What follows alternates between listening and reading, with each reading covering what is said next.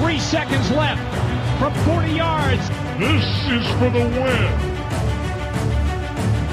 Timeout. Timeout was taken. Hallo und herzlich willkommen zur neuen Folge von Icing the Kicker, dem NFL-Podcast in Kooperation zwischen dem Kicker und der Footballerei.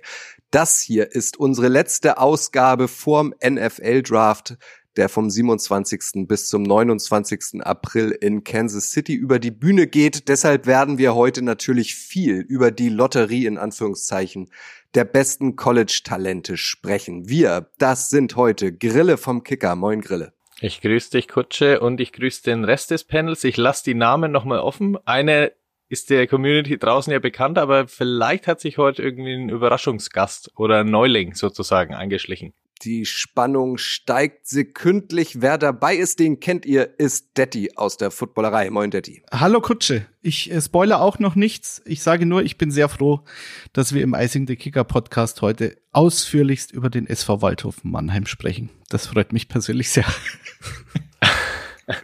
Und nun ist es soweit, meine Damen und Herren. Wir kommen zu einem Neuzugang, Adrian Franke. Und jetzt kommt's ebenfalls vom Kicker, ist auch dabei. Herzlich willkommen. Ihr kennt seine Stimme. Der für mich beste deutsche Football-Journalist verstärkt künftig die NFL-Berichterstattung des Kicker und immer auch mal wieder diesen Podcast. Adrian, erzähl mal, was und wann wird man künftig von dir auf kicker.de und in der Kicker-App lesen? Ja, vielen Dank. Genau, ich freue mich echt, dass es geklappt hat. Ähm, ich hatte ja bei, bei Spox über die letzten Jahre vor allem so was, was meine, meine regelmäßigen Abläufe, sage ich jetzt mal, angeht, hatte ich vor allem die, die Kolumne in der Saison ähm, etabliert, die bei Spox damals immer montags rauskam.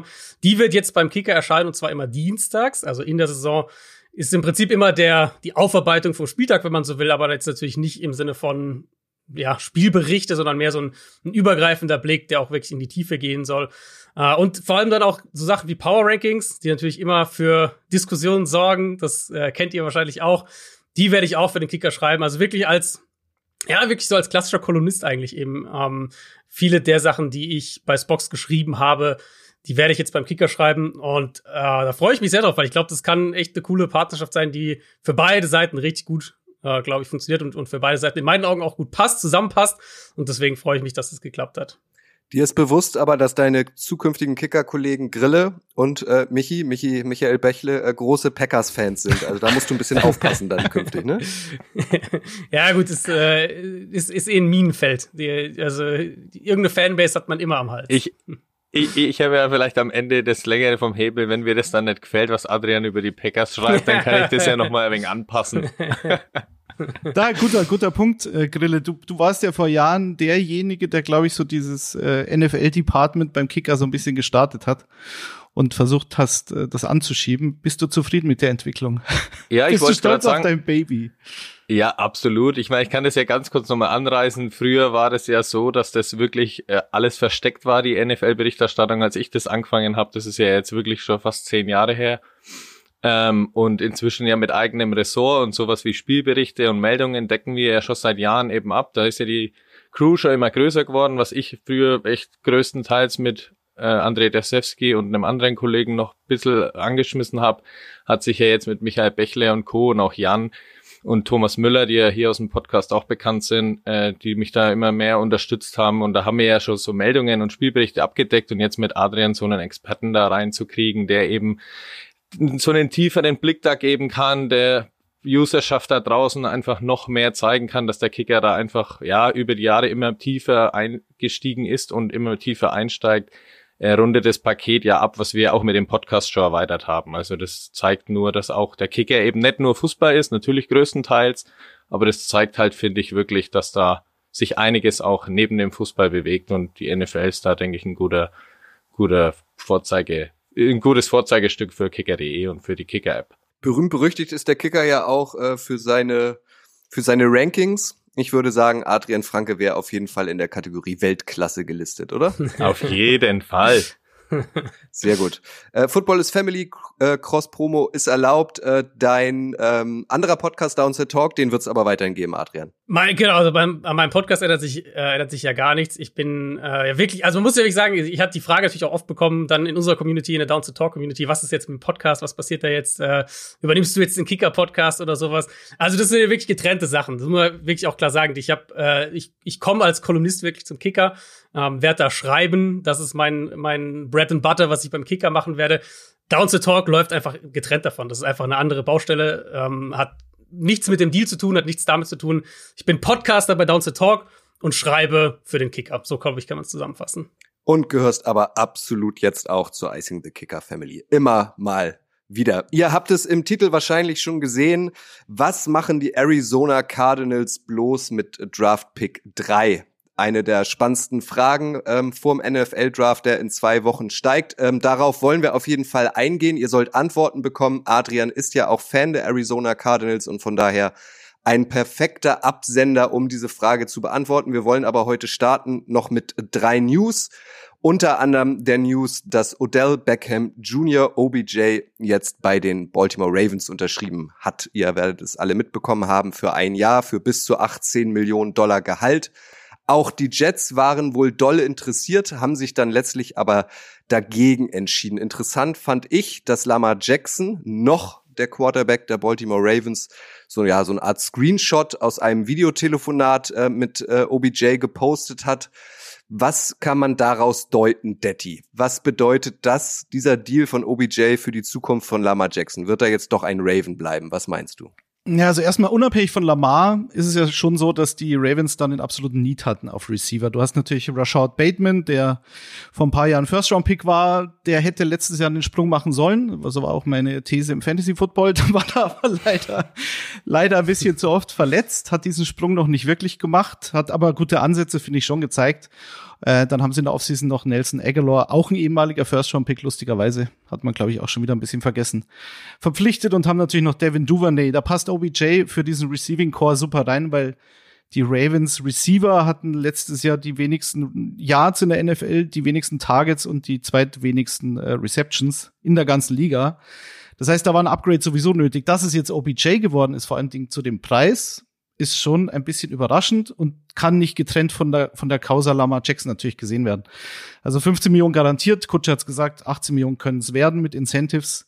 Das ist eine Menge Holz. Ähm, du hast Lama Jackson, jeder ging davon aus, dass sich das Thema erledigt hat, aber er hat jetzt diesen Franchise-Tender, den er vermutlich auch vorerst nicht unterschreiben wird. Ich weiß nicht, ob Adrian das anders sieht, aber es würde mich nicht überraschen. Sie haben aber, glaube ich, bis Mitte Juli Zeit bei diesen Franchise-Tags, um noch einen längerfristigen Vertrag auszuhandeln und wieso soll er sich die Zeit nicht nehmen? Er muss jetzt an diesen Off-Season-Activities und so weiter nicht teilnehmen und wird sich die Zeit auch nehmen, weil dadurch erhöht er natürlich auch wieder den Druck, dass mehr Geld für einen längerfristigen Kontrakt äh, gezahlt wird. Ist es jetzt für dich ein Zeichen, dass Lamar so eine Waffe bekommen hat? Ich glaube, der Sohn von OBJ, der Einjährige, hat sich auch im, beziehungsweise sein Vater hat ihn im äh, Lamar Jackson Trikot abgelichtet auf Instagram. Das sind ja alles schon so Zeichen. Äh, oder ist das alles viel Rauch um nichts? Ich denke schon, dass man es in die Richtung sehen kann. Also ich glaube schon, dass man sagen kann, in beide Perspektiven. Ich glaube, die Ravens würden nicht 15 bis 18 Millionen für, für, für Odell Beckham bezahlen, wenn sie nicht zumindest die Idee hätten, wer Quarterback spielt dafür. Weil jetzt, wenn es Lamar Jackson gehen würde, diese Offseason, ähm, wer wäre der Quarterback, dann hätten sie vielleicht irgendeine Übergangslösung, die sie sich dann noch holen.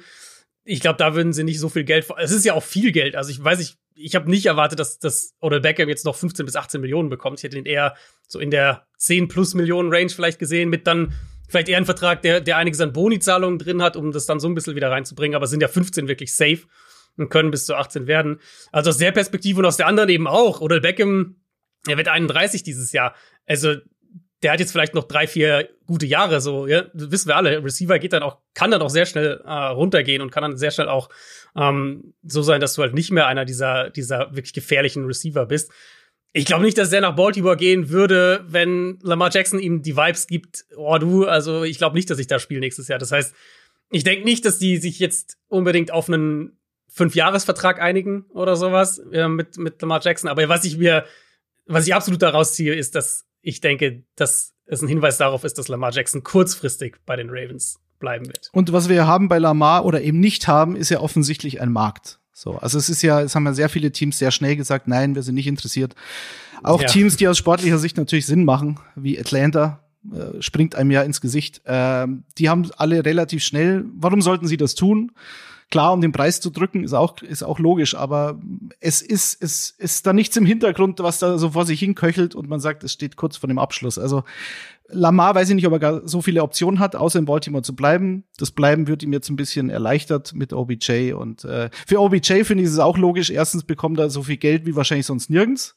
Die Jets haben mitgeboten offensichtlich, aber wenn es dann 18 Millionen werden können, dann schlägt er natürlich zu egal wer der Quarterback spielt, glaube ich, seinen Ring hat er schon, wenn das noch ein Ziel war in seiner Karriere. Ähm, und von dem her, Todd Monken, der Offensive Coordinator, den kennt er auch aus Cleveland. Das war seine letzte gute Saison 2019 mit über 1000 Yards. Also es macht für, für, für OBJ sehr viel Sinn und für die Ravens, glaube ich, auch, weil es ein Need ist und wenn das Geld da ist, wieso nicht. Und du hast, finde ich, wie äh, Adrian ja schon gesagt hat, auch aus OBJs Sicht mit dem Einjahresvertrag das macht er, denke ich, nur, weil er eben davon ausgeht, dass Lamar auch dieses Jahr dann da bleibt und danach kann man dann eben nochmal neu sehen und da ist er dann 32 oder so und da hat er dann eben doch nochmal die Option, entweder da dann längerfristig zu unterschreiben oder nochmal das Team zu wechseln, um dann seine letzten vielleicht zwei, drei Jahre woanders verbringen zu können. Also für ihn, denke ich, ist das eine Jahr auch so das Zeichen mit, hey, ich schaue mir das mit Lamar mal an und ich gehe auch fest davon aus, dass er dann da, da bleibt. Und Harbour hat es ja auch letzten Mal gesagt, so, ja, ganz entspannt, wer wir machen es mit ihm quasi und ich habe mich noch nicht groß mit ihm unterhalten. Ich denke, das passiert jetzt in den nächsten Wochen, weil bis Mitte Juli oder so haben sie ja Zeit, um den Vertrag dann wirklich zu unterschreiben. Und es ist ja eigentlich auch üblich für Leute, die eben in Verhandlungen gerade sind, da erst nochmal ein bisschen Zeit verstreichen zu lassen. Dann lass uns doch nochmal ähm, rüberblicken zu den Jets. Die waren ja jetzt auch schon ein paar Mal Thema. Äh, die haben sich, äh, wie angedeutet, gegen OBJ entschieden, aber haben weiterhin ein großes Herz für Aaron Rodgers. Und da gab es jetzt auch eine News, und zwar gab es ähm, eine Radioveranstaltung, auf der der GM der Jets war, Joe Douglas heißt er, und äh, der hat gesagt, da waren auch Fans anwesend, Aaron Rodgers wird künftig das Trikot der New York Jets tragen. Also er hat sich sehr weit aus dem Fenster gelehnt äh, und damit den Druck auf sich selbst nochmal massiv erhöht, Grille, oder? Ja, äh, ich würde es genauso sehen. Natürlich so Fans so, oder so Fanveranstaltungen führen natürlich immer dazu, dass dann ja vielleicht auch mal was gesagt wird, was vielleicht hintenrum der Owner dann zu einem sagt, hey, hättest mal den Satz noch nicht so gesagt, weil eingetütet ist vielleicht noch nichts, aber das ist ja auch Glaskugel schauen. Vielleicht ist da schon mehr eingetütet, als wir eben gerüchteweise wissen. Aber trotzdem dann so klar sich hinzustellen und dann sagen, ja, er wird hier sein und dann schön Applaus ernten, da setzte dich natürlich unter Druck, weil eben, was man so hört, ist, dass eben noch nichts groß offiziell ist und auch Green Bay's Präsident Mark Murphy hat ja auch noch mal jetzt gestern oder vorgestern gesagt, ja, dass äh, der General Manager der Packers, Brian Gutekunst, ja in Verhandlungen mit Douglas ist und die ja da eben gut dabei sind, aber eben alles noch ohne Stress ist und so weiter. Und das kannst dann, finde ich, auch nicht so richtig glauben, weil auch wenn die Packers ja immer sagen, okay, wir haben ja mit Jordan Love so die Lösung und uns ist quasi egal, wie dieser Rogers Trade ausgeht, denke ich, sind da beide Teams irgendwie auch irgendwie interessiert, es jetzt mal in den nächsten Wochen und vielleicht ja irgendwie rund um den Draft oder am Draft Day einzutüten. Wann wird denn das passieren, Adrian? Wann wird denn Aaron Rodgers zu den Jets gehen? Also, ich denke schon, dass es vor dem Draft oder am Drafttag irgendwie passieren muss, weil ich glaube nicht, dass es ein Szenario gibt, in dem dieser Trade passiert, ohne dass ein Pick in diesem Jahr mit dabei ist. Ich glaube nicht, dass es ein First Rounder ist, aber ich denke, einer der beiden Second Rounder, die die Jets ja jetzt haben, äh, nach dem Elijah Moore Trade haben sie ja zwei direkt nacheinander. Einer von den beiden wird damit involviert sein. Und dann geht's, die Frage scheint ja wirklich zu sein, wird's ein First Rounder nächstes Jahr, wird's ein Conditional Pick, der wo die Jets ein bisschen Absicherung haben, falls Aaron Rodgers sagt, ich mach Schluss nach, dem, nach der kommenden Saison. Und die Packers sagen halt offensichtlich, wir wollen safe einen, einen First Rounder, egal. Wir wollen einen First Rounder und wenn Rodgers nach einem Jahr aufhört, dann vielleicht schicken wir dann irgendwie noch einen Viertrunden-Pick zurück oder sowas in der Art. Aber den First Rounder nächstes Jahr, den wollen wir safe haben.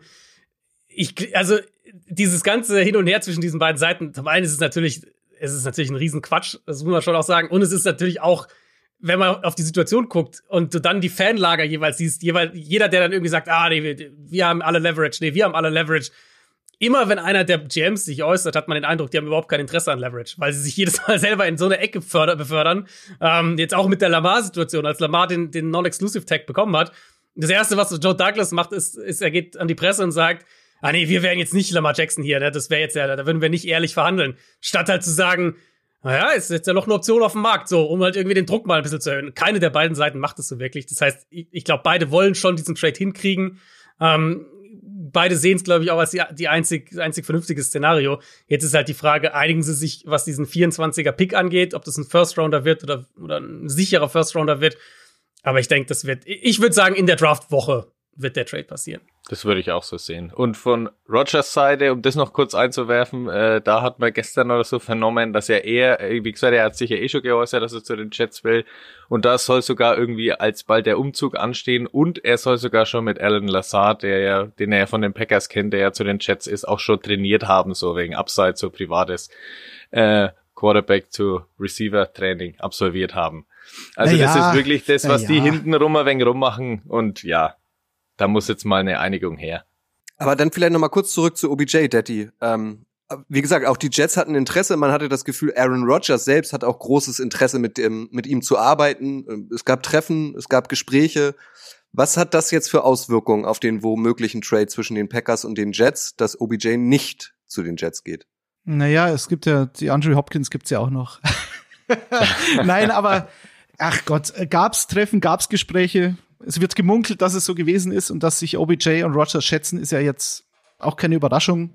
Das muss ja nicht immer gleich bedeuten, dass dann so ein Deal zustande kommt. Vor allen Dingen, wenn man es vorher schon munkeln hört, dann ist es doch meistens so, dass da gar nichts passiert. Also äh, OBJ äh, ändert für mich an dieser Situation jetzt gar nichts. Äh, natürlich hätte es Rogers gefreut, wenn er einen klaren Nummer 1 Receiver neben Garrett Wilson dann noch bei den Jets hätte. Das ist ja logisch, abgesehen von Lazard, aber mein Gott, also es wundert mich nicht, dass OBJ jetzt nicht nach New York gegangen ist. Ähm, was noch interessant wäre, das habe ich auch schon irgendwo gehört, so eine Theorie, dass sie mit Rogers und dem Trade tatsächlich noch warten bis um den 1. Juni rum. Ich glaube, Adrian kann es besser erklären. Es gibt ja dann die Option, wenn du nach dem 1. Juni diesen Trade äh, vollführst und durchziehst, dass dann zumindest ein Teil dieses Cap-Hits gegen die Packers, äh, was ja obwohl sie Rogers loswerden, wäre ja de facto der Fall, dann auf den, den Salary Cap 2024 umgemünzt werden könnte. Macht aber aus meiner Sicht relativ wenig Sinn, weil du dann, wenn du die Fünftjahresoption bei Jordan Love ziehst, ja nächstes Jahr um die 20 Millionen für Jordan Love allein schon mal ausgeben musst. Also würde es eigentlich keinen Sinn machen, bis nach dem 1. Juni zu warten. Andererseits, wenn es um den Draft Day nicht passiert, dann wird es vielleicht noch ein paar Wochen sich hinziehen, kann ich mir schon vorstellen. Das würde halt dazu führen, dass wir dann noch in den nächsten Runden immer noch weiter über Aaron Rodgers und Nein, das Jets machen wir reden. nicht. Nein, nein. Nee, eben. wir. Ich bin ja selber dran interessiert, um da mal endlich den Schlussstrich zu ziehen. Also wirklich.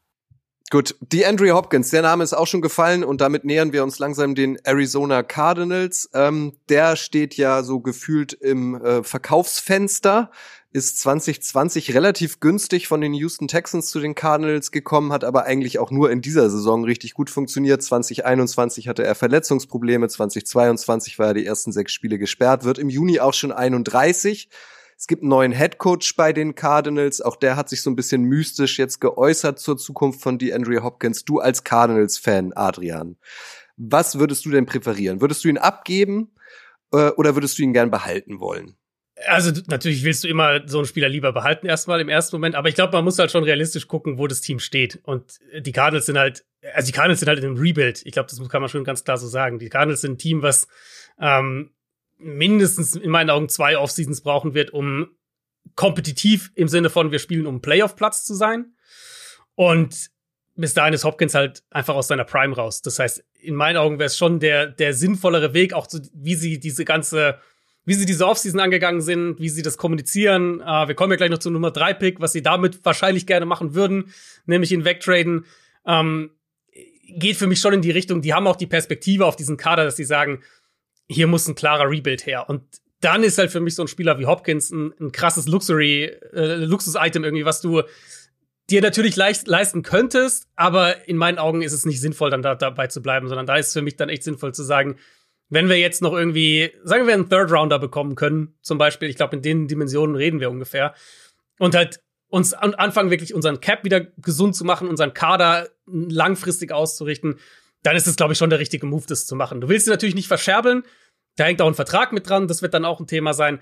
Aber von dem Fenster, wo die Cardinals jetzt sind und wo sie jetzt hingehen, die nächsten ein bis zwei Jahre, ähm, ist es, glaube ich, so einen Spieler wie Hopkins dann da zwei Jahre noch mitzuschleppen und ihn dann, na, ja, dann ist er durch seine Prime durch und ihn dann vielleicht, wahrscheinlich dann gehen zu lassen ohne Kompensation, das bringt dich aus einer Roster-Building-Perspektive nicht weiter in meinen Augen. Also wenn wir da jetzt ähm, aus Sicht des Front Office sprechen, dann, dann macht das Sinn, wenn man der Quarterback dieses Teams ist und ähm, das, die Franchise vermittelt einem das Gefühl, dass ja die nächsten zwei Jahre sowieso im Rebuild wir sind. Ähm, ich bin aber ein ehemaliger First Pick Overall, komme aus einer schweren Verletzung. Es gibt jetzt einen neuen Head Coach mit Jonathan Gannon. Du hast einen Receiving Core mit meinem alten Buddy Marquise Brown, den ich aus College-Zeiten noch kenne, und Rondale Moore. Aber ansonsten ist qualitativ da dann ja durchaus ein Loch würde da entstehen im Kader, wenn du Hopkins abgibst.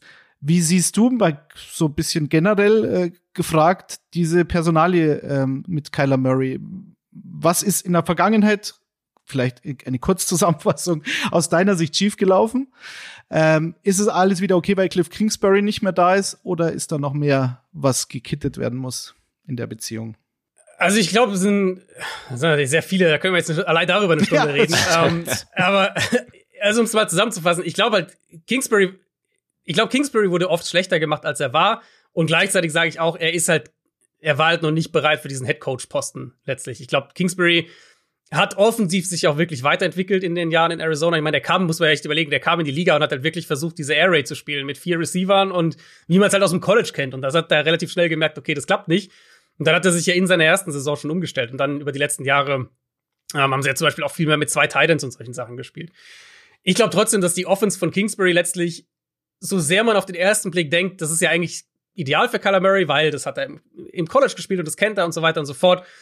Ich glaube, dass diese Offense zu viel auf, auf Murray letztlich abgeladen hat. Also sowohl im Sinne von, ähm, wie viel er als Passer machen muss, weil es nun mal eine sehr statische Offense ist. Das heißt, du musst permanent super enge Fenster anspielen, du musst permanent, wenn du, wenn du vertikal gehen willst, musst du extrem gut sein. Und das haben wir bei Murray halt diesen, diese Up-and-Down-Welt gesehen. 2021, in meinen Augen, war er der beste Deep Passer in der NFL und letztes Jahr kann man sagen, war er vielleicht einer der drei, vier schlechtesten. Also diese, das ist halt einfach sehr viel verlangt vom Quarterback schon mal. Und dann eben, was, was bei Kingsbury dann häufig auch problematisch wurde, war in meinen Augen die, die Gesamtkohärenz irgendwo der Offense. Also wir haben halt selten dieses gehabt, wenn wir sagen, Shanahan zum Beispiel anschauen, du siehst, okay, das Run-Game und das Pass-Game ist halt super kombiniert und die Formationen arbeiten zusammen und so weiter. Das war in Arizona nie so. Und das hat halt alles extrem viel auf Murray abgeladen ähm, und auch viel letztlich von ihm verlangt, ja, sei ein Playmaker so. Und das äh, funktioniert halt in der NFL einfach nicht. Das funktioniert im College, aber das funktioniert in der NFL einfach nicht. Und deswegen, ich denke, die Richtung, in die Arizona offensiv schematisch geht, wird Murray tatsächlich helfen. Also, sie haben ja einen, einen Offensive Coordinator geholt, der ähm, aus der Stefanski-Ecke kommt. Das ist ja schon so grob die Kubiak-Shanahan-Richtung. Und ich glaube, in die Richtung wird es auch schematisch dann gehen. Ich denke, das wird ihm helfen. Ähm, was jetzt die Zukunft angeht, naja, ich meine, ja, Kreuzbandriss kommt jetzt erstmal zurück. Ich denke nicht, dass wir ihn zum Start der Saison sehen. Das heißt, wir reden dann vielleicht schon davon, dass er die ersten, weiß nicht, zwei, drei, vier Spiele verpasst. Und dann muss man mal gucken, wie die Saison läuft. Also ich glaube, man muss da, man muss da alles Szenarien im, im, Kopf haben, weil wenn wir jetzt sagen Rebuild und wenn du jetzt auf die Kader der Liga schaust, finde ich, kannst du einen klaren Case machen, dass Arizona den schlechtesten Kader der Liga hat. Und wenn du dann sagst, Murray, vielleicht fehlt da vier Spiele, vielleicht fehlt ja noch sechs Spiele, dann ist es halt auch denkbar, dass sie den Nummer 1 Pick haben im kommenden Draft. Und dann musst du halt wirklich anfangen zu überlegen, was, was passiert mit Kyler Murray, was passiert, welche Quarterbacks sind da verfügbar. Ist es vielleicht sogar ein Szenario, wo du Murray tradest und einen Quarterback draftest? Also da sind für mich alle Optionen auf dem Tisch ähm, für die Zukunft.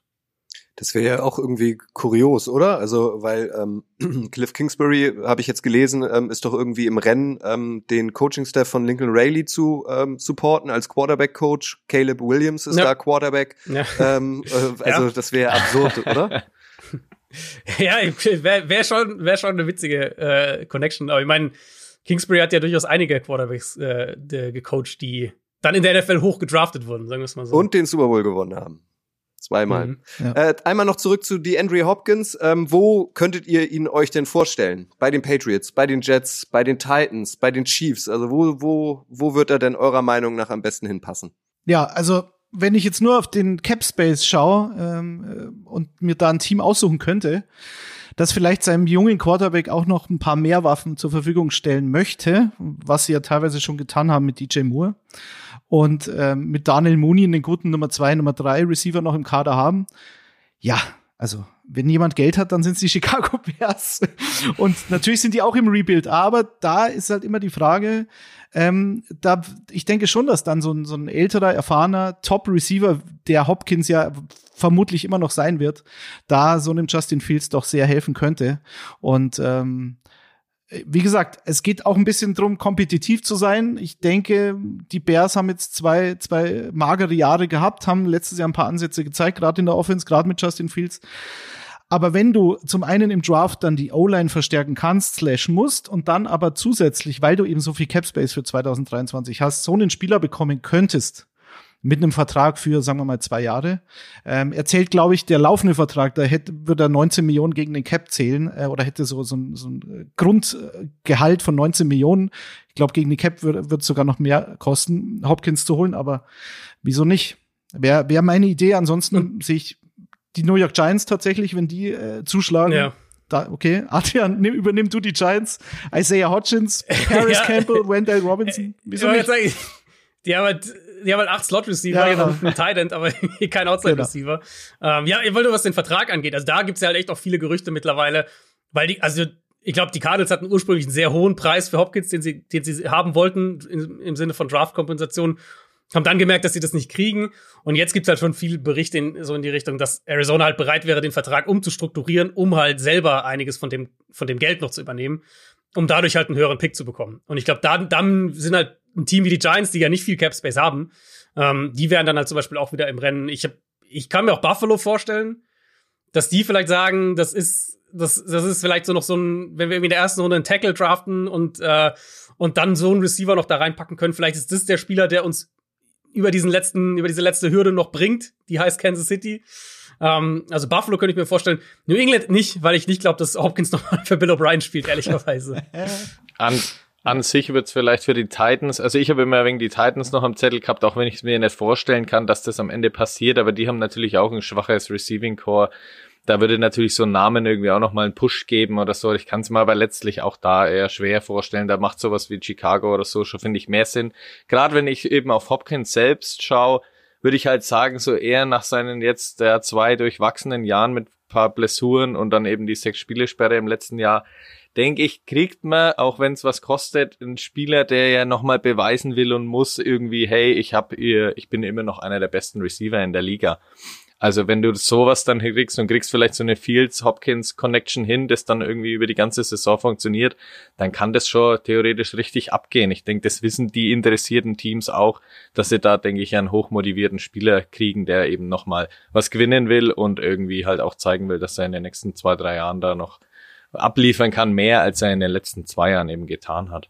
Aber das, was äh, Adrian gerade gesagt hatte, also das wäre ja brutal. Also die, die Buffalo Bills mit DeAndre Hopkins, Stefan Dix und Gabe Davis, also dann, dann können die Bills ja wirklich endgültig ihr Running Game eigentlich abschalten und alle Running Backs ähm, verkaufen, oder? Also das wäre ja brutal, solche drei Receiver im Kader zu haben. Ja, schon, ja, ich meine, wir haben es ja auch jetzt die letzten Jahre gesehen in der NFL, dass du halt eigentlich Außer du hast Patrick Mahomes, aber ansonsten brauchst du halt echt mehrere sehr gute Waffen. Und die Bills haben ja gehofft, dass es Gabe Davis wird. Ich meine, Daddy wird es aus Fantasy-Sicht noch viel besser sagen können als ich, weil ich weiß noch, dass der vor der vergangenen Saison war der überall so der gehypte Receiver. Und dann war es halt nicht so richtig. Also er ist ein, ich glaube, der ist ein guter Komplementärspieler, aber er ist halt in meinen Augen Nummer drei. Ähm, das hat die letzte Saison, denke ich, unterstrichen. Und wenn du da halt einen Hopkins reinpackst als deine de facto Nummer zwei ähm, und Gabe Davis rückt in die Nummer drei Rolle und Stephon Dix hat auf einmal alle Freiheiten, weil, weil Courage sich nicht mehr auf ihn konzentrieren können. Ich könnte mir schon vorstellen, dass das eine Richtung ist, in die Buffalo geht. Gerade eben mit der Idee im Hinterkopf, dass du ja kein First und kein Second Rounder bezahlen musst. Also ich denke, wir reden bei Hopkins höchstens von einem Third Rounder und dann kannst du ja im Draft echt noch anders investieren. Wenn überhaupt, ne? Also Stefan Dix hat einen fünft, ja. äh, Brandon Cooks hat einen fünften Runden Pick gekostet. Ja. Ähm, deswegen weiß ich nicht, ob sogar ein Drittrunden Pick da fast schon zu hoch ist. Ich glaube, Brandon Cook, ja, nur, Brandon glaub, Cooks ist ja noch, ist ja noch deutlich jünger als die Andre Hopkins, ähm, was man nicht glauben kann, aber der ist noch keine 30. da hatte schon gefühlt zehn Teams. Also, ja, mal sehen. Ja, ich glaube, äh, wirklich nur, wenn Arizona halt Geld übernimmt. Ich glaube, das ist der einzige Weg, wie das, wie das noch ein Tag zwei Pick wird, wenn sie halt wirklich sagen, ja. wir machen von dem, wir nehmen irgendwie die Hälfte von dem Base Salary, äh, wird irgendwie umgewandelt und das übernehmen wir, das zahlen wir. Noch kurz zu den Bills und den Giants. Also Brian Dable war ja im, im Staff äh, der, der Buffalo Bills, als Stefan Dix ertradet wurde Was ja damals auch viel überrascht hat, dass, dass A so ein Spieler äh, in Minnesota, äh, dass, dass Minnesota so ein Spieler A gehen lässt und B, dass, dass überhaupt so ein Trade zustande kommt für den klaren Nummer 1 Receiver. Äh, gut, AJ Brown war dann das nächste Beispiel, was du eben angesprochen hast mit den Eagles. Da hast du dann Devonta Smith und AJ Brown. Und wenn du diese Situation in Buffalo herstellen kannst, dass du zwei klare Nummer 1 Receiver hast, dann ist es natürlich schwierig für, für die gegnerischen Defenses, das zu verteidigen. Und, und es wäre halt, wenn man groß drüber nachdenkt oder nur kurz drüber nachdenkt, für Hopkins und die Bills halt dann so dieser klassische Super Bowl Move. Also wenn du dann den Kader nochmal so aufpimpen kannst, dann kannst du schon, dann machst du allein damit schon eine Ansage an die Konkurrenz, so hey, jetzt halt, gehen wir hier erst recht voll drauf. Also Aber das wäre natürlich sehr spannend. Das ist aber natürlich auch ein Temperaturwechsel um gefühlt 60 Grad, ne? Aus der Wüste Arizona äh, oben nach Buffalo. Ob der das so wegsteckt, weiß man nicht. Nummer, Nummer drei, lass uns dazu mal kommen, ist das Stichwort, hat Adrian ja gerade gesagt, äh, diese Zahl. Was machen die Arizona Cardinals bloß mit Draft Pick drei? An eins äh, sind die Panthers ähm, vorgerauscht, die werden höchstwahrscheinlich einen Quarterback nehmen. An zwei stehen die Houston Texans, die werden auch einen Quarterback nehmen. Das ist, glaube ich, kein Geheimnis. Aber Adrian, was machen die Cardinals an drei? Nehmen sie an dieser Stelle den vermeintlich besten Defender aus der Klasse oder sind sie offen für Trades? Was, was meint ihr? Was passiert dort? Weil das wird ja entscheidend sein für den weiteren Verlauf des Drafts. Also ich glaube ehrlich, dass sie nur picken, wenn sie gar kein Angebot haben. Also alles, was man hört vom jetzt vom neuen GM Monty Außenfort, als auch von Insidern, die berichten da, ähm, alles, was man hört, sagt eigentlich, die wollen diesen Pick unbedingt traden, weil sie wollen A, mehr Draftkapital und B, sie wollen vor allem auch Draftkapital nächstes Jahr. Was ja auch von der Timeline her halt Sinn ergibt. Man muss ja immer überlegen, wenn so ein neues Regime übernimmt, der gesamte Draft-Prozess ist ja quasi abgeschlossen. Wenn die, also die neues Regime kommt Ende Januar oder, oder Anfang Februar rein der Draft-Prozess sozusagen, abgesehen jetzt von Combine und diesen Meetings und so weiter, aber das ganze Scouting ist ja abgeschlossen. Das heißt, Monty Ossenford, neuer GM, kommt rein, seine ganze Idee, seine ganze Idee, seine ganze Struktur, wie, wie das Scouting ablaufen soll, was im Draft priorisiert wird und so weiter, das wird erst 2024 dann so richtig eine Rolle spielen, weil sie, wir werden es wahrscheinlich sehen, dass nach dem Draft Arizona dann den Scouting-Staff und das alles College-Staff-Geschichten dass sie da viel um, um äh, viel viel ändern, viele Leute ersetzen und austauschen und andere Leute reinbringen und äh, das ganze Konzept sich wahrscheinlich verändert. Das heißt, dieses Regime will wahrscheinlich lieber 2024 mehr Picks haben als 2023. Und unterm Strich muss ich halt sagen, für, für mein, von meiner Seite aus, ja, es gibt gute Prospects an der Spitze dieses Drafts, aber es gibt nicht diese absoluten Elite Nick Bosa, Miles Garrett, musst du nehmen Prospects, die halt also unter den Nicht-Quarterbacks. Und das macht es halt, finde ich, noch attraktiver, dann aus Cardinals Sicht zu sagen, ähm, ja, ein, ein, ein Will Anderson zum Beispiel ist ein guter Spieler, aber wir haben so viele Lücken, wir müssen mehr, brauchen mehr Kapital, brauchen mehr Picks. Das heißt, ich denke, die werden runtergehen. Die Frage für mich ist wirklich in erster Linie, wird's vier, wird's sieben, wird's Pick elf, wo gehen sie hin? Aber ich glaube, dass sie runtergehen, da, also das würde mich schon echt überraschen, wenn das nicht passiert. Es ja, gibt so, ja, ja, bitte. Ja, ich wollte nur kurz gerade bei Pick 11, da habe ich halt äh, paar Mal jetzt schon das Szenario gesehen, dass quasi die Titans dann hochgehen. Das wäre ja quasi die spannende Lösung, die Adrian eben macht, indem er halt einen Zweitrunden-Pick zum Beispiel von denen bekommt, in dem jetzigen Draft und dann noch darüber hinaus für 2024 und 2025. Also so, das wäre natürlich ein, der Mega-Haul, den du irgendwie eintüten könntest. Aber wenn sowas auf dem Tisch liegt, dann ist das natürlich für die Cardinals quasi, also das, das ist ein No-Brainer, weil da könnten sie sich eben, weil sie an vielen Stellen Need haben und auch wenn Will Anderson, von dem sich ja ein paar irgendwas Großes versprechen, theoretisch in den nächsten 15 Jahren so ein richtiger Franchise-Star werden könnte. Aber da hast du halt echt Fragezeichen dabei. Und wenn du im Gegensatz dazu deinen vierten Pick eintauscht für eben drei Jahre lang in Folge was äh, hohes picken zu können, das wäre natürlich hier der Monster-Deal, den du halt machen könntest. Und das habe ich jetzt schon ein paar Mal mit den Titans halt gelesen. Kommt halt dran, drauf an, was die Titans überhaupt wollen. Ob die da überhaupt hoch wollen für einen Quarterback nach Tannehill oder so. Naja, Monty Ossenford kommt ja, glaube ich, aus Tennessee, ne? Also da ist ja, ja. gibt's ja durchaus Connections. Also, das habe ich auch schon gesehen. Ich denke, ganz klar, Grille, für dich der Elefant im Raum ist natürlich der Pass Rush. Den ist wahrscheinlich so mit das größte Need, denke ich, in Arizona in der Defense. Du könntest natürlich auch auf Cornerback gehen, weil du äh, Byron Murphy verloren hast, der jetzt kein outstanding Cornerback war, aber zumindest wahrscheinlich mit der Beste, den sie da hatten im Kader. So, und du hast natürlich Zach Allen und JJ Watt verloren, die 18 von 36 Sacks 2022 im Kader gemacht haben. Also, wenn man mal davon ausgeht, du willst Pass Rush vor allen Dingen verstärken für diese Saison und du sagst, Will Anderson, Alabama ist wahrscheinlich der beste Pass Rusher, ähm, der beste Edge-Spieler in dem Draft, aber es ist halt eben kein kein künftiger Hall of Famer oder zumindest die, das Potenzial, was er hat. Ich meine, wir werden uns alle wieder hundertmal äh, täuschen, was diesen Draft betrifft und die ja. Prospects. Aber klar, er hat jetzt äh, nicht so das Pedigree, was eben zum Beispiel Miles Garrett hat äh, oder, oder Nick Bosa und so weiter. So, also, was mache ich? Ich denke, ganz klar ist, wenn ich den Nummer 3 Pick hergebe, dann denke ich, dürfte es für Anthony Richardson sein. Siehst du das anders, Adrian?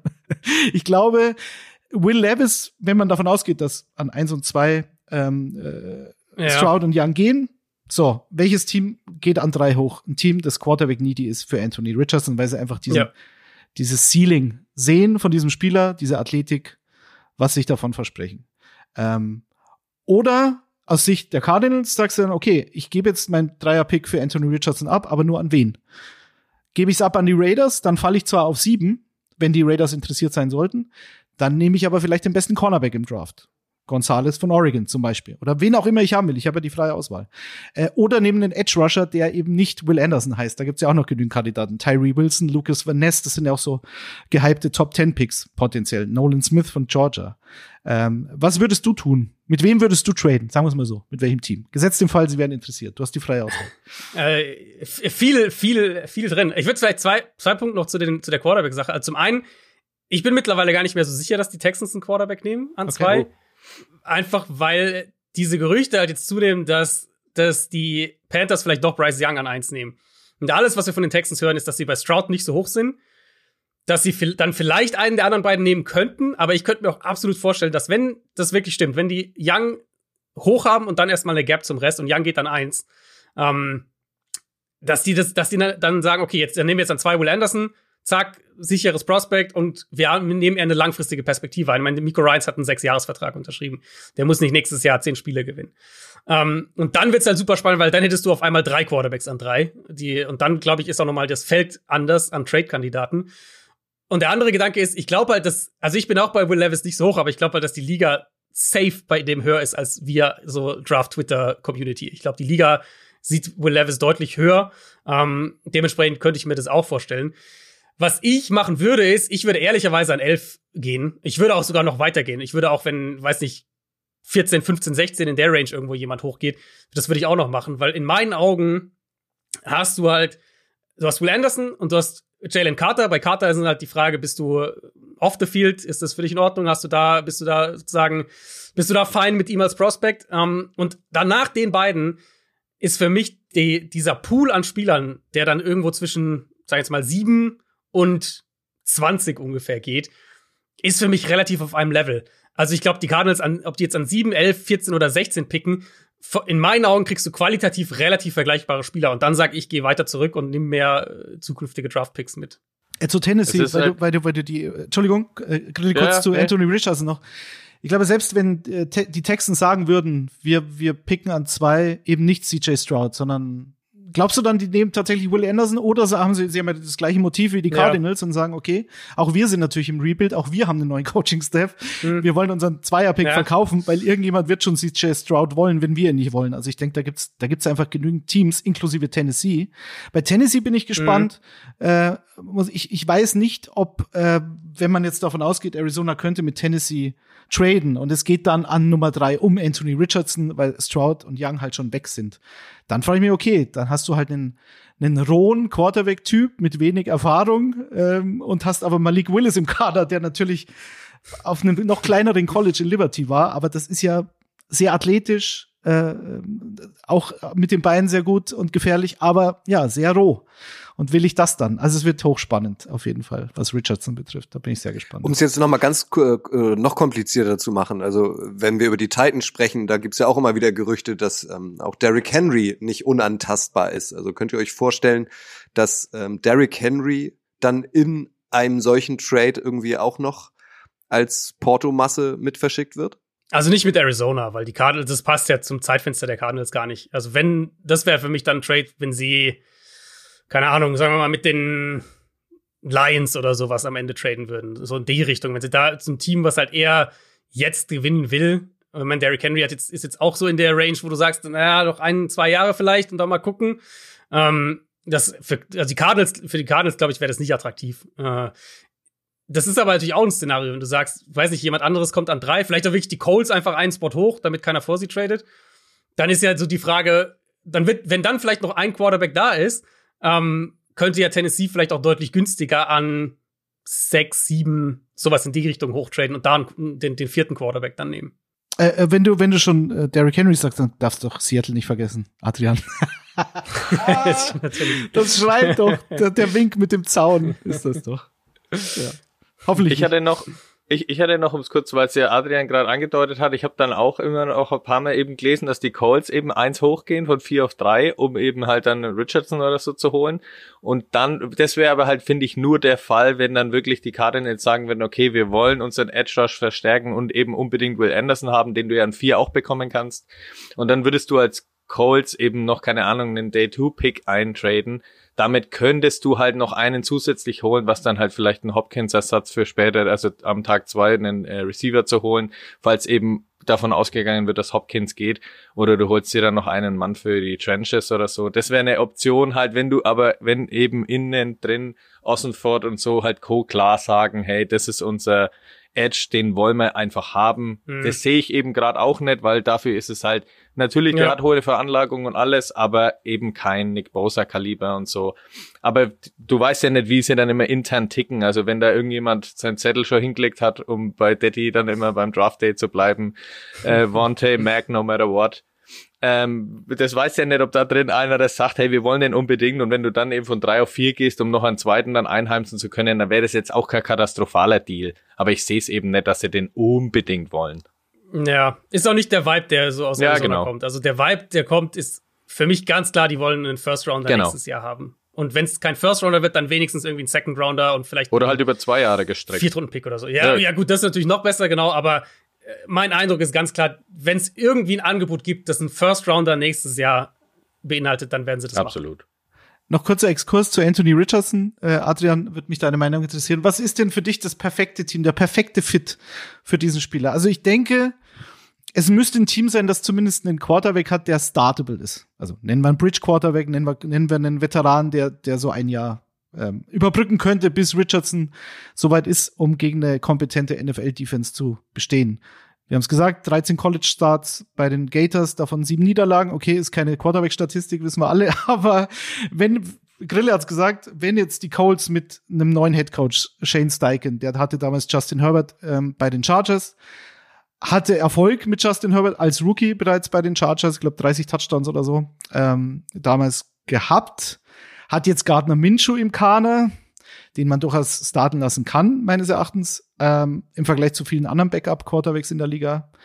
Und hatte letztes Jahr bei den Eagles Jalen Hurts. Ich möchte nicht Anthony Richardson mit Jalen Hurts vergleichen, aber was die Athletik betrifft, ähm, ist da, ist da durchaus ein Vergleich nicht unangebracht. Was wäre denn dein Wunschteam für Richardson? Realistisch, natürlich. Ja, ähm, also ich muss zu Richardson sagen, ich finde, der ist also ich gehe da ein bisschen gegen den Konsens. Ich finde, den kann man früher starten lassen. Ich glaube auch, dass der als Rookie starten könnte. Idealerweise bin ich bei dir, muss er nicht unbedingt direkt reingeworfen werden. Aber ich finde, der hat Trades of Tape, die ihn, wo ich sagen würde, da in manchen Bereichen ist eher, habe ich ein besseres Gefühl, wenn der startet, als wenn CJ Stroud startet als Rookie. Weil ich bei CJ Stroud sage, wenn der in ein Team kommt, wo die O-Line nicht gut ist, dann wird der, glaube ich, mehr schwimmen, als wenn Anthony Richardson in ein Team kommt, wo die O-Line nicht gut ist. Und bei Richardson ist es halt wirklich die Accuracy. Das ist halt das Hauptthema.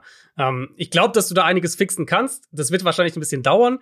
Auf der anderen Seite sage ich auch, Richardson kann halt, wenn du da halt die Offense so baust, was Steichen ja zum Beispiel gemacht hat mit, mit Hurts, dass du den Quarterback halt als Runner viel einbindest, dann kannst du schon einiges davon auch wieder kompensieren. Deswegen, ich glaube, dass der zum Beispiel bei den Colts, dass der auch recht schnell starten könnte in dieser Offense. Der ideale Spot für mich wäre Detroit. Also Detroit, wo ich sage, du hast Jared Goff, der kann erstmal starten, du hast keinen Druck sozusagen. Ähm, du hast eine super Offensive Line, du hast einen super offensiven Coaching-Staff, du hast Waffen in der Offense, auch junge Spieler, die, die langfristig da sein werden. Ähm, also das wäre für mich so von der, vom, vom, vom gemachten Nest, wo er sich reinsetzt, wäre Detroit für mich der, der beste Spot. Also dann siehst du, Vergleich Anthony Richardson ist für dich dann schon eher in Richtung Josh Allen. Also äh, Fragezeichen, was ähm, die Accuracy im College betrifft. Ja. Brutale ja. Athletik. Ähm, ja. So, ne? Also geht, geht dann schon eher in die Richtung. In die Richtung, ja. Also vor allem gerade das, was wir bei Allen ja auch gesehen haben am Anfang seiner Karriere. Ich meine, wer überlegt, die ersten Jahre, also das, Josh Allen Highlight der ersten Jahre war ja, wie er die, gegen die Vikings über irgendeinen Verteidiger drüber springt. Ähm, da war ja die ersten Jahre schon auch ein bisschen wild. Aber halt mit dem Rushing hat der einen Floor. Mit dem Rushing konnten sie auch so ein bisschen die Sachen kompensieren, die halt im Passspiel noch nicht da waren. Und ehrlicherweise sehe ich Richardson, was so Sachen wie, wie Pocket Management und sowas angeht, weiter als Allen es damals war. Ähm, die Accuracy ist halt ein großes Thema. Aber ich würde von der Richtung her, würde ich, glaube ich, dass, dass, dass Richardson in diese Ecke gehen kann, ja. Um diesen äh, Top-3-Pick jetzt abzuschließen, äh, wir haben uns überlegt zu mocken, ähm, aber keine Angst, es kommen jetzt nicht 31 Picks in Folge, sondern nur die Top 3. Adrian, Detti und Grille werden äh, euch jetzt ihre ganz individuellen Top 3 Picks nennen. Adrian, als Cardinals-Fan, du machst den Anfang. Was sind deine Top 3 Picks im Draft? Also die ersten drei, ne? Einfach, ich würde sagen, dass wenn ich stand jetzt mocke, die Panthers nehmen Bryce Young an eins und dann nehmen die Texans Will Anderson an zwei und dann kommen die Colts von vier auf drei und nehmen Anthony Richardson. ja, jetzt bin ich gespannt, was Grille macht. Aber es, es könnten die drei gleichen Spieler sein bei uns drei Menschen. Also es würde mich nicht überraschen. Also ich, nee, ich, ich habe es einfach mal, weil ich ja sowas vermutet habe und ich gehe, ja, ich kann das von Adrian natürlich unterschreiben, aber ich habe jetzt einfach mal, ich bin mir aufgeschrieben, dass die Cardinals halt quasi diesen Tausch mit den Colts machen, weil sie halt irgendwie sagen, intern sagt einer, hey, ich will hier Will Anderson haben und dafür kriegen wir noch einen Day-2-Pick. Ähm, dann würden quasi die Colts hochgehen und sich dann ähm, ja Anderson zum Beispiel holen, äh, ähm, Richardson, sorry. Und dann hast du oben halt die Pandas und da sage ich halt noch, da habe ich ja, da, vor ein paar Wochen hast du ja auch immer noch geredet, dass ja David äh, Tepper, der Besitzer, und äh, Frank Reich, der neue Headcoach, sich immer nicht einig sein sollen, wen sie denn irgendwie an Nummer eins machen. Jetzt gerade sieht's eher nach äh, Bryce Young eben aus. Ich sage aber jetzt einfach mal, dass sie CJ Stroud nehmen, weil sie halt sagen, okay, wir können ihm eine Pocket und so geben. Das sind eben alles valide Punkte. Wenn er das aber hat und eben da solide drinstehen kann, dann kann er eben mit seinen Stats, die er aus dem College mitbringt, halt eine hohe Accuracy und so weiter und halt eben die Top Quarterback Größe. Dazu du eben aber auch eine solide O-Line und so brauchst. Aber ich sag mal, das sehen sie so und dann wären quasi an zwei die Houston Texans, die dann ihren Bryce Young bekommen könnten. Weil alles andere würde alles eben durcheinander werfen können, wenn dann eben an eins die Panthers Young nehmen und dann auf einmal an zwei die Texans sagen, ja, Stroud wollen wir nicht, das passt irgendwie uns noch weniger rein. Deswegen gehe ich mal mit diesen drei Szenarien. Naja, gut, dann sind wir doch, sind wir doch beieinander. Ähm, ich sage natürlich auch, dass die, äh, die Colts hochgehen auf drei, um eben sicher zu gehen, dass sie Richardson sich schnappen. Ich denke, da, ja. da, da wird noch mitgeboten werden. Das ist nur gut für Arizona, logischerweise. Sie springen nur einen Platz nach hinten und kriegen den gleichen Spieler, den sie dann an drei genommen hätten. Oder sie gehen vielleicht sogar, wie gesagt, ich würde so eine Raiders-Geschichte nicht ausschließen. Ähm, und Arizona ist vielleicht eben nicht abgeneigt, weil sie dann sagen, okay, dann holen wir uns halt eben den besten Quarterback oder den zweitbesten Edge-Spieler, wie auch immer. Oder holen uns Jalen Carter, weil so viele Teams Angst haben, was mit ihm los ist. Mit dieser, also für die, die es nicht wissen, ich glaube im Januar äh, unerlaubtes Autorennen und dabei ist in einem anderen Auto, also er war nicht äh, im, im selben Auto, ist ein Teammate gestorben und ein, ein, ein Mitglied, ein weibliches Mitglied des Staffs äh, von Georgia und äh, ja, und danach hat er, glaube ich, sein, sein Pro Day, bei dem er nicht gut aussah, sagen wir es mal so, hat auch nur die Positional Drills gemacht und war übergewichtig und jetzt ist natürlich bei allen die Panik groß, ähm, hat er so charakterliche Probleme, dass er keinen Top 5 Pick wert ist. Aber das werden wir alles sehen. Also ich gehe auch nicht, ja, CJ Stroud, deswegen, ähm, ich habe auch schon oft gehört, dass Bryce Young eigentlich der Pick ist äh, für die Panthers. Ich sage CJ Stroud, weil, auch das wurde schon oft erwähnt, Frank Reich natürlich in seiner Geschichte immer sehr große Quarterbacks hatte und Bryce Young ist ein sehr, sehr kleiner Quarterback, wäre, glaube ich, der kleinste Quarterback mit Abstand, der jemals an, an Pick Nummer eins äh, genommen wurde oder generell in den Top Ten oder generell in der ersten Runde. Also es gab nie so einen kleinen Quarterback. Ähm, also es ist ein Risiko, das kann man glaube ich nicht abstreiten, wie jetzt letztens einer gesagt. Ähm, du bekommst den Penalty, aber du bekommst auch die Pain, wenn du halt äh, umgenatzt wirst als Quarterback und wenn du halt nicht mal 1,80 groß bist und unter 200 Pfund wiegst, dann ist es schwierig. Ähm, deswegen gehe ich mit CJ Stroud, weil er halt, ich glaube 6,3, also so 1,85, 1,90 in die Richtung geht er dann schon. Kutsche. Ja, 1,91 glaube ich ist er. Ja. Wir werden euch die jeweiligen Top 3 natürlich auch auf Social nochmal aufbereiten. Da seid ihr herzlich eingeladen, ähm, drauf, drauf zu reagieren oder eure Top 3 äh, drunter zu schreiben. Mich würde nochmal interessieren, ähm, ich frage da quasi als Fan und würde mal äh, die Colts jetzt als Beispiel nehmen. Sind an vier, die können nur reagieren. Also was meint ihr, wie sieht es da jetzt aus? Da müssen ja wahnsinnig viele Post-its an der Wand hängen ähm, was wäre wenn, wie machen wir es wann und so weiter. Ich kann mir immer jedes Jahr nicht vorstellen, dass dann während des Drafts, während man nur 15 Minuten Zeit hat, dann so Entscheidungen fallen wie, äh, wir bieten zwei Second-Round-Picks oder doch ein First-Round-Pick oder für 2024, für 2025. Das muss doch jetzt alles schon vorbereitet sein, oder? Ja, das ist, das ist definitiv so. Nicht im Detail unbedingt, aber die Parameter, die sind auf jeden Fall ähm, die werden jetzt ausgehandelt bis zum Draft und dann wissen zum Beispiel die Cardinals, keine Ahnung, jetzt nehmen wir mal die Titans und die Titans haben gesagt, ähm, okay, wir haben einen Spieler, wenn der da ist, würden wir gerne hochkommen. Cardinals wissen jetzt natürlich nicht, welcher Spieler, aber ist in dem Fall wahrscheinlich auch irrelevant, weil es dann höchstwahrscheinlich um Quarterback geht. Und das und das bieten wir. Und dann laufen die Verhandlungen schon und dann gibt es so einen groben Parameter. Und dann sagen die Titans, ja, wir bieten euch hier den First Rounder nächstes Jahr, Second Rounder dieses Jahr und einen Drittrunden-Pick noch irgendwie 2025, keine Ahnung. Und dann sagen die Cardinals, gut, das passt uns erstmal. Ähm, so, Trade würde so funktionieren für uns. Und dann ist halt Draft Night, so, die Picks passieren so, der Spieler ist vielleicht da. Und dann kann es natürlich sein, dass dann plötzlich die Raiders am Telefon hängen und sagen, ah, wir bieten euch mehr. Und dann gibt's halt Nachverhandlungen. Aber die Grundparameter für diese, vor allem für diese hohen Trades, ähm, die sind, die werden jetzt schon ausgehandelt und die, da wissen die Teams, okay, das und das und das haben wir auf dem Tisch, wenn XYZ passiert. Und da wird halt nur noch fein justiert. Ich würde da so gerne mal Mäuschen spielen. Stellt euch mal vor, die, die Raiders rufen bei den Cardinals an und dann ist da besetzt. Weil vorher schon die Colts angerufen haben. Also da muss es ja auch wahnsinnig viele Telefone geben, oder? Deswegen, es, es ist so deswegen wie Draft sitzen. Es ist so. Ja, genau, deswegen sitzen in diesen Räumen ja, glaube ich, echt immer auch so viele Leute, um auch das alles Mögliche möglichst gering zu halten, was passieren könnte. Also dann denke ich, haben die schon zwei, drei Nummern, wo sie dann schnell anrufen können. Ich komme bei den ersten zwei ja. Telefonen gerade nicht durch, ich probiere es bei der dritten Nummer. Ah, jetzt geht die Putzfrau ran. ja, die, das ist ja auch, die, die sind ja, die, die, die Leitung ist ja dann Standleitung an irgendeinem Punkt. Also du hast ja dann, keine Ahnung, ja, genau. wenn der genau. erste Pick passiert und es ist jetzt wirklich Bryce Young zum Beispiel, dann gehen ja diese ganzen Mechanismen los. Okay, krass wir, wir vermuten, die Texans nehmen nicht CJ Stroud. Okay, dann ist der noch da und die, der Spieler ist wahrscheinlich auch noch da. Texans nehmen wahrscheinlich Will Anderson. Okay, das heißt, wir wollen umso mehr runter.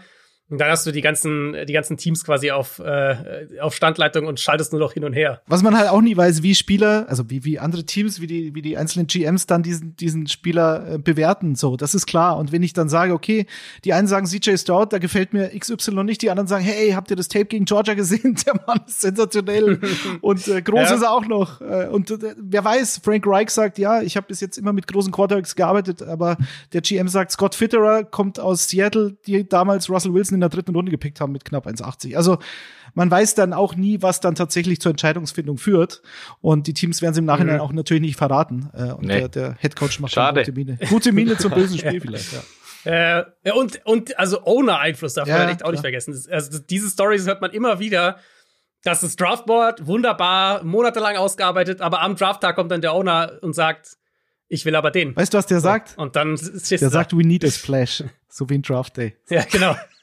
genau. Aber das, aber das ist ja wirklich so, wenn du dann David Tepper und so immer weiter hörst, der dann ja wirklich immer seinen Mund aufmachen soll und so weiter. Und wenn der dann eben Frank Reich sagt, ja, du hast es schon immer ganz okay gemacht mit deinen Großen, aber ich will jetzt hier Bryce Young haben und will das sehen, wie du das mal damit handelst.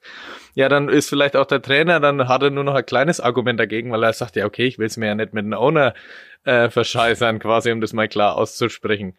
Und das ist ja auch immer, das sind halt interessante Einflüsse, die du leider eben im Nachhinein immer nicht dann richtig erfährst, aber wo es ja dann trotzdem danach so immer mal ein paar Meldungen gibt, wo du dann sagst, ah, so ist das genau abgelaufen, hat er auf einmal ist er in den Raum reinkommen und so. Das ist natürlich schon immer mega spannend und das macht's halt immer so interessant einfach.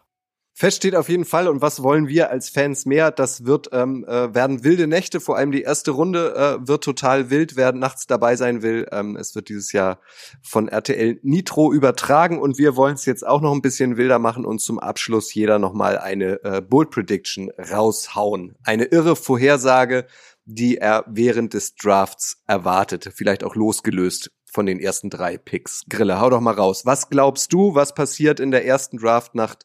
Womit vielleicht nicht jeder rechnet. Ich wollte, äh, nee, ich habe es eigentlich ein wenig anders interpretiert. Ich habe einfach ein wenig was Witziges erzählen wollen, einfach weil wir ja hier als äh, Icing the Kicker äh, Podcast ja auch für Kicker eben einstehen und dann halt sagen, ja, Kicker sind auch Menschen oder Kicker have kids too.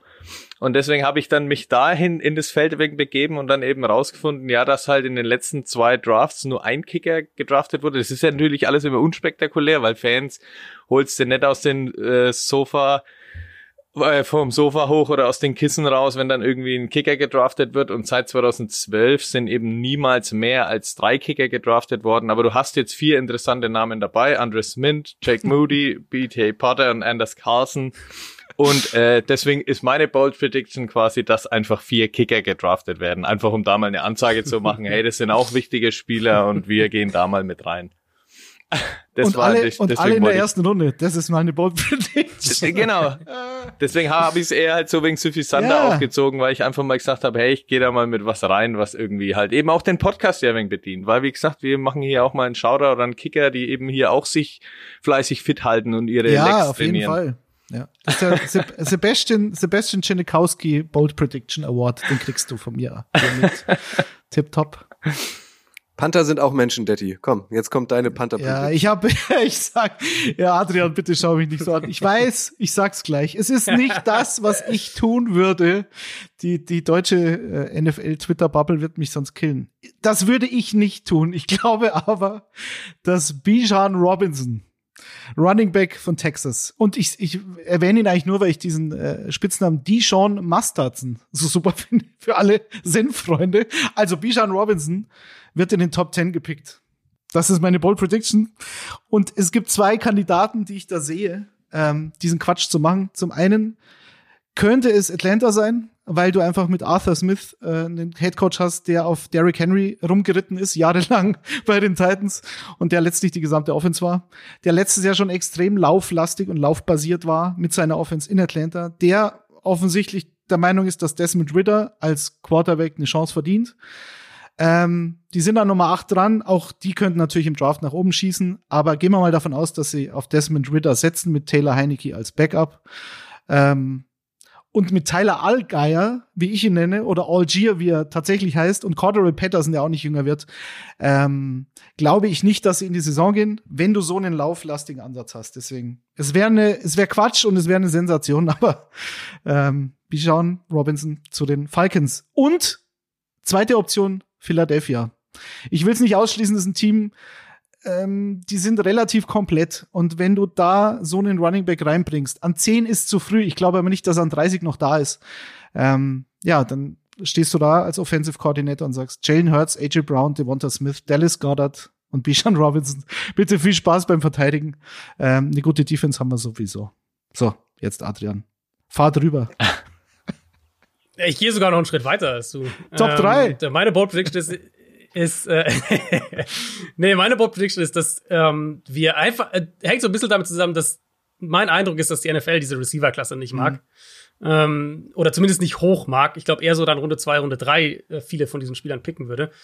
Meine Bold Prediction ist, dass wir in der ersten Runde sowohl mehr Titans als auch mehr Running Backs bekommen als Wide Receiver. Ich glaube, dass am Ende ist jetzt natürlich bold, ist jetzt ein bisschen bisschen mehr, bisschen drüber als das, was ich vielleicht realistisch ticken würde, aber ich kann mir vorstellen, dass nur ein Receiver tatsächlich in Runde 1 geht. Und dann, ich denke, dass mindestens zwei Titans gehen. Also das halte ich für quasi sicher. Mindestens ein Running Back. Und ich könnte mir vorstellen, dass vielleicht ein Team da ganz unten im Draft den zweiten Running Back noch mhm. nimmt, also ganz unten in der ersten Runde. Und dann die Receiver wirklich an Tag zwei wegfliegen. Und was glaubst du, wo wird Robinson gehen? Auch wieder äh, realistisch gesprochen. Äh, zu den Eagles vielleicht noch, natürlich haben sie Rashad Penny.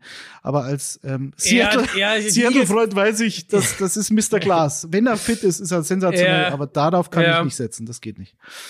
Äh, also bei den Eagles ist für mich so ein bisschen, was dagegen spricht, ist halt Howie Roseman. Ja, ja. Die Art und Weise, wie ja, er draftet. Und das ist halt einfach nicht, nicht die Richtung, die er geht. Aber ich habe ihn tatsächlich im Moment bei den Falcons. Also das ist im Moment tatsächlich meine Prediction. Tatsächlich auch dass, der, dass die Fact, ja, dass die Falcons den nehmen in der Top 10, weil also alles, was du gesagt hast, und dann will ich noch on top packen. Die Falcons haben halt diese Offseason auch wieder gezeigt, denen ist halt Positional Value komplett egal. Mhm. Also die geben halt einem Guard dreistellige Millionen garantiert, äh, die, die holen alle Defensive Tackles, die es gibt, für viel Geld, für mehr Geld, als man denken würde. Die bezahlen einen Safety super teuer. Positional Value ist denen nicht so Mhm. wichtig. Das haben sie uns diese Offseason klar gezeigt. Und es, mit das in Kombination mit allem, was du gesagt hast, macht sie halt schon so zu so einem Bijan-Kandidaten, weil die werden halt den Ball super viel laufen und die werden das hinter einer sehr guten Offensive Line machen. Und wenn, wenn Bijan Robinson in diese Offense kommt, dann werden alle, dann werden alle erstmal nach dem Draft wird's, wird's, äh, Zeta und Mordio geben, weil Running Back Top 10. Und dann wird er irgendwie für 1800 Yards laufen und dann sagen die anderen, ja, da guck, funktioniert doch. Ja, und weil du angesprochen hast, Atlanta hat natürlich diesen Positional Value vielleicht äh, nicht so wie die anderen oder definitiv nicht so wie die anderen, äh, was, Genau. was das Gehalt und, und den, die Wertschätzung für den Spieler betrifft, auch äh, äh, monetarisieren das Ganze. Aber sie haben halt mit Jesse Bates sehr teuer den Safety, aber sie haben den Safety geholt, der sehr gut ist. Sie haben Jeff Okuda, der ich würde gar nicht sagen, er war ein Bust in Detroit. Er hatte halt eine Achillessehnenverletzung und war letztes Jahr gar nicht Ja. so schlecht. Am Ende haben sie ihn dann Und Matt Patricia hat er Genau. auch. und am Ende haben sie ihn auf die Bank gesetzt. Also gut, ne? Ja. Ähm, und Calais Campbell, okay, der wird nicht jünger, aber sie haben, sag ich mal, die Defensive so verstärkt, dass sie jetzt nicht zwingend einen Need haben. Haben sie wahrscheinlich trotzdem, aber an acht, Edge halt schon irgendwo. Klar. Also der, der logische Pick für mich wäre halt schon, wäre Edge Ja. Rusher für die in der Ja. Top 10. Aber ich könnte mir halt bei ihnen halt, bei Atlanta könnte ich mir halt gut vorstellen, dass sie Bijan an 8 machen und dann in der zweiten Runde zum Beispiel einen Edge Rusher nehmen oder sowas. naja, dann haben wir das auch. Da haben wir's. Ich würde ich würd auch noch gerne eine rausholen, raushauen wollen, eine Bold Prediction, ähm, vor allem für Detti. Und zwar, ähm, Detti kann ein Lied davon singen, die, die Seahawks, seine Seahawks, die finden ja eigentlich nie statt in der ersten äh, Runde, die traden ja gerne raus. Und äh, ich glaube, sie picken dieses Mal dreimal in Runde eins, weil äh, dank Denver und dem Russell Wilson Trade haben sie ja zwei zusätzliche Picks in den ersten beiden Runden. Sie dürfen an fünf picken, wen auch immer sie da nehmen, wahrscheinlich einen Verteidiger, äh, an 20, vielleicht O-Line oder Receiver. Und dann haben sie ja noch 37 und 52. Und die Mhm. beiden Positionen tauschen sie mit den Eagles an Position 30, um sich dann ein Tight End zu holen. Dalton Kincaid ist ja vielleicht noch frei. Tight Oder End? Michael Meyer oder Daniel Ich Washington. dachte jetzt ein Quarterback kommt jetzt. Ähm, Ich hätte gedacht, ein Running Back kommt jetzt. Nee, nee, ein Tight End. Sie haben da ja im Moment nur Noah Fant und, und Will Dis Disley. Ja, Ähm, gut, aber- Und ich kann mir gut vorstellen, dass die Seattle Seahawks dadurch dreimal picken. Was würdest du denn dazu sagen, Daddy? Ist das überhaupt Das für dich vorstellbar?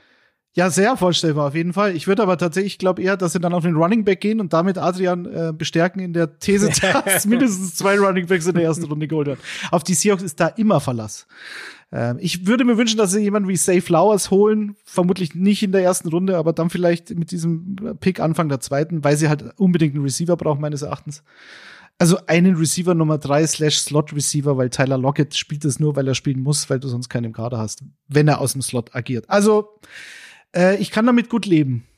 Und äh, ich kann auch mit der Prediction äh, von Adrian und mir leben, dass Bijan an acht genommen wird, weil dann ist dieser, dieser Beef, den wir auch kriegen, dann nicht ganz so hoch. Dann sind wir schon zu zweit.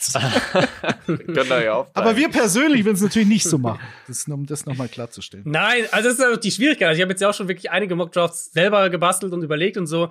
Und wenn du dann halt anfängst zu überlegen, was würde ich machen, plus was sind halt Needs der Teams, wo passt es überhaupt ins Fenster und so weiter, ist gar nicht so leicht, Bijan unterzubringen, finde ich. Also die Chargers könnten es vielleicht sein, ähm, aber die haben auch echt einige andere Baustellen. Buffalo wird ja immer wieder mal ins Rennen geworfen. Die haben aber eigentlich echt auch mehrere Baustellen. Ähm, die Cowboys hört man jetzt ja auch immer wieder, das wäre natürlich so ein Jerry Jones-Pick. Jetzt haben sie Zeke Elliott, jetzt ist das endlich durch. jetzt holen sie gleich den nächsten hinterher. Das könnte ich mir aber auch vorstellen. Und ich meine, jetzt an Pick, wo sind die? 26 oder was auch immer, ist natürlich eine andere Geschichte, als, als Zeke Elliott Top 5 zu nehmen. Ähm, deswegen, das sind so die Alternativen, aber ich finde so den, den offensichtlich, der offensichtlich logische Fit in der ersten Runde ist Atlanta für mich. Die Ja. picken halt nun mal recht hoch.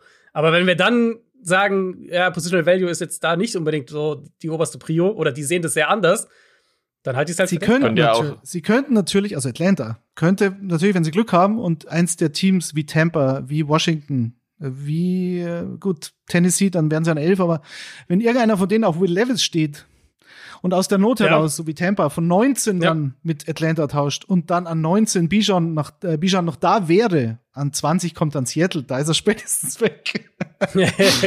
Das wäre auch so eine Option, dass das halt nach einem Trade passiert. Und das wäre natürlich Ja. Best Case für Atlanta, ja. Und du hättest ja, wenn du rumspinnen willst, könntest du ja sagen, wenn die Titans in einem anderen Deal ja eben Derrick Henry irgendwie mit reinpacken, dann brauchen die ja auf einmal auch wieder einen Running Back, ne? Vielleicht gehen dann die hoch für Bijan eben und Ah. wenn sie dann hochspringen. Das wäre natürlich auch eine Option. Aber da sind wir ja hier im Rumspinnerei-Modus. Wäre, Aber da sind wir ja auch. Wäre, wäre Fahrradkette, würde äh, Lothar Matthäus jetzt sagen. In zwei Wochen äh, geht der NFL-Draft los. Heute äh, am Donnerstag in zwei Wochen. Äh, dann sind wir alle schlauer. Deswegen wird es die nächste Folge Icing the Kicker auch erst in 15 Tagen geben, nämlich am Tag nach der ersten Runde. Das ist dann der 28. April. Also nicht am 27., sondern ausnahmsweise einen Tag später am 28. April. Dann ist nämlich Schluss mit der Theorie, dann ist Praxis angesagt, äh, dann können wir wirklich ernsthaft darüber sprechen, wer, welches Team sich wie entschieden hat. Wie hat dir das erste Mal Icing the Kicker gefallen, Adrian? Waren wir lieb zu dir? Kommst du wieder? Sehr gut, sehr gut. Ich habe mich sehr, sehr heimisch gefühlt. Ich meine, äh, insbesondere dich und Detti, das ist ja nicht unser erstes Mal.